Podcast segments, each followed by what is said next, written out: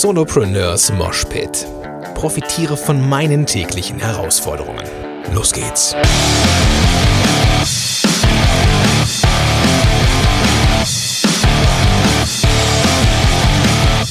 Hallo, mein Name ist Ute Blindert.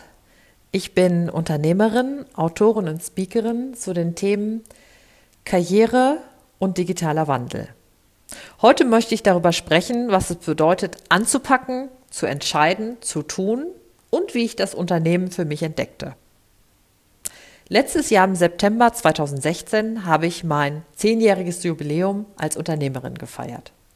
Und als ich zurückgeguckt habe, zehn Jahre beziehungsweise noch ein bisschen davor, muss ich sagen, ich hätte mir nie vorstellen können, dass ich erstens Unternehmerin werde und zweitens, dass ich es so lange bleiben könnte. Im Jahr 2005 also bevor ich überhaupt daran dachte, unternehmerisch tätig zu werden, war ich super zufrieden mit meinem festen Job. Ich habe in einem mittelständischen Verlag gearbeitet, hatte viel Spaß bei meiner Arbeit und jeden Monat mein Geld. Ich fand das super. Und dann lernte ich auf einmal, dass gar nichts sicher ist. Ich verlor nämlich Ende 2005 meinen Job und das war genau zu der Zeit, als ich mein zweites Kind bekommen hatte und stand auf einmal auf der Straße äh, mit Mini-Baby, aber ohne Job. Den Job hatte ich ganz sicher geglaubt. Ich hatte einen festen Vertrag, unbefristet und lernte auf einmal, dass ähm, wenn ein Unternehmen einen nicht mehr haben möchte, es gute Chancen hat, einen Mitarbeiter oder eine Mitarbeiterin auch loszuwerden und sah mich auf einmal halt damit konfrontiert, ähm, ganz überraschend auf der Suche zu sein und mir was Neues suchen zu müssen. Und dann passierte was, mit dem ich überhaupt nicht gerechnet hatte. Ich fing nämlich an, darüber nachzudenken, wie es denn sein könnte, unternehmerisch zu handeln. Also mein eigenes Unternehmen zu gründen. Mich packte so richtig die Abenteuerlust. Und ich bemerkte, ähm, wie schön das sein kann, nur für sich selber verantwortlich zu sein und sozusagen die Freiheit, äh, die Freiheit, alles selbst zu entscheiden, so richtig zu genießen. Und habe dann im Jahr 2006 also dann zum September 2016 mein Unternehmen gegründet, zusammen mit meinem Bruder, der dann vor allen Dingen sich um die technischen Fragen gekümmert hat. Wir haben einen Verlag gegründet und eine Agentur, die sich um das Thema Hochschulmarketing kümmerte. Dabei geht es um die Rekrutierung von Absolventen für Unternehmen. Und das Unternehmen fing an zu laufen und es startete ganz gut. Und ähm, ich merkte aber, dass ähm, etwas dabei war, was ich vorher nicht so bedacht hatte. Also alles das, was so das unternehmerische Handeln anbelangt, wie was ich Investitionsplanung, Umsatzplanung und so weiter, das war nichts, was mir besonders schwer fiel. Auch äh, so ähm, Strategien zu entwickeln. Also alles das war jetzt nicht wirklich was, was ich ähm, äh, was ich jetzt irgendwie noch, das musste ich lernen, aber es war nichts, was ich jetzt irgendwie äh, schwer fand. Und dann merkte ich aber immer, dass es so Dinge gab, die mich zurückhielten. Also sowas wie Glaubenssätze. Also du darfst keine Schulden machen.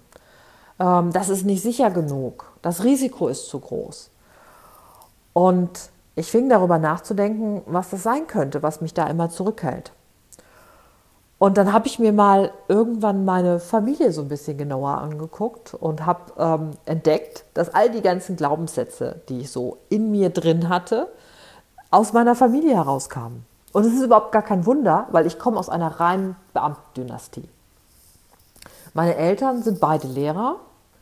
Mein einer Großvater war Filialleiter einer Sparkasse, der andere war Ingenieur beim Bundesamt für Wehrtechnik und Beschaffung. Und sogar der Urgroßvater mütterlicherseits war Postbeamter. Und okay, der Urgroßvater väterlicherseits, der ist so ein bisschen aus dem Rahmen geschlagen, auf den komme ich aber nochmal zurück. Das heißt, ihr seht, ähm, ich hatte im Grunde diese, all diese Themen wie Sicherheit, Verlässlichkeit, ähm, du kannst deinen Job nicht verlieren, dein Geld kommt jeden Monat. Das hatte ich sozusagen mit der Muttermilch aufgesogen. Und als Unternehmerin musste ich mir jetzt andere Glaubenssätze suchen. Also habe ich nochmal geguckt bei dem Urgroßvater väterlicherseits, der Unternehmer war, was der denn für eine Lebensgeschichte hatte. Und als ich mich ein bisschen mehr damit beschäftigt habe, ähm, fiel mir auf, dass das jetzt vielleicht auch nicht das gute Vorbild war, weil er war sehr mutig gewesen. Er ist Ende des 19. Jahrhunderts nach Russland gegangen und hat in St. Petersburg ein Unternehmen, ein Handelsunternehmen gegründet und war recht erfolgreich. Also der Familie ging es ganz gut, die hatten ein bürgerliches Leben. Und er hat dann jemand Falschen vertraut und hat dann sein ganzes Geld an einen, ähm, an einen Betrüger verloren. War also das erste Mal pleite gegangen. Er hat aber nicht aufgegeben. Also gab es einige Wirren durch den Ersten Weltkrieg ähm, und die Familie ist dann interniert worden nach der russischen Revolution, ist dann nach Berlin gekommen und dort hat er dann wieder unternehmerisch gearbeitet und hat dann den nächsten Fehler gemacht, hat nämlich sein Geld in, in Briefmarken investiert und ähm, hat dann diese Briefmarken, die ja jetzt sowieso schon nicht so eine kluge Investition waren, wahrscheinlich äh, bei einem Feuer im Zweiten Weltkrieg verloren. Und das heißt, die einzige Unternehmerpersönlichkeit, die ich in meiner Familie hatte, ist dann zweimal pleite gegangen und hat am Ende mit wenig Geld, ähm, mit wenig Geld seinen Lebensabend gestaltet. Und wenn man sich das jetzt so anguckt, dann muss man natürlich sagen, oh, das ist ein ganz schön schlechtes unternehmerisches Erbe. Ähm, weil wenn ich mir zum Beispiel andere Unternehmer oder Unternehmerinnen angucke, dann finde ich das immer super schön zu beobachten, wie das ist bei Leuten, die jetzt zum Beispiel aus so Unternehmerfamilien kommen. Also wie anders die über Investitionen nachdenken, wie anders die auch verhandeln, also wie anders die mit, mit Banken sprechen. Das ist ein ganz anderes, eine ganz andere Denkweise. Und für mich war das in dem Moment nochmal zu gucken, ähm, was bedeutet das denn eigentlich, dass dieses Unternehmerische in der Familie so, äh, so nach hinten losgegangen ist. Und habe dann gedacht, du musst es irgendwie anders dir angucken. Und habe mir dann nochmal die Zeitläufe angeguckt, zu denen mein, eigentlich meine ganze Familie natürlich äh, gelebt hat. Oder dann vor allen Dingen mein Urgroßvater. Und man muss sich überlegen, Erster Weltkrieg, russische Revolution, Inflation, ähm, Nazi-Deutschland, Zweiter Weltkrieg. Ähm, also die Wahrscheinlichkeit, dass vielleicht auch Dinge nicht funktionieren oder ein Unternehmen auch nicht bestehen kann, war relativ groß. Und vielleicht muss man da einfach nochmal so anders rangucken und sagen, auch zu den Zeiten 2008, 2009, Finanzkrise und dann Wirtschaftskrise, Unternehmen, die es damals vielleicht nicht geschafft haben oder nur mit Ach und Krach geschafft haben, hatten vielleicht nicht unbedingt das falsche Unternehmergehen oder die falschen Unternehmensvoraussetzungen, sondern es waren auch tatsächlich Zeitläufe, die niemand von uns so richtig in der Hand hat ähm, und die niemand von uns vorhersehen kann. Und da kann man dann sagen, okay, es ist aber immer das Unternehmerische zu sagen, ich nehme die Dinge trotzdem in die Hand. Und das hat mein Großvater getan und das ist das, was ich heute aus seinem Leben in meine, in meine Unternehmerinnenwirklichkeit rübergetragen habe.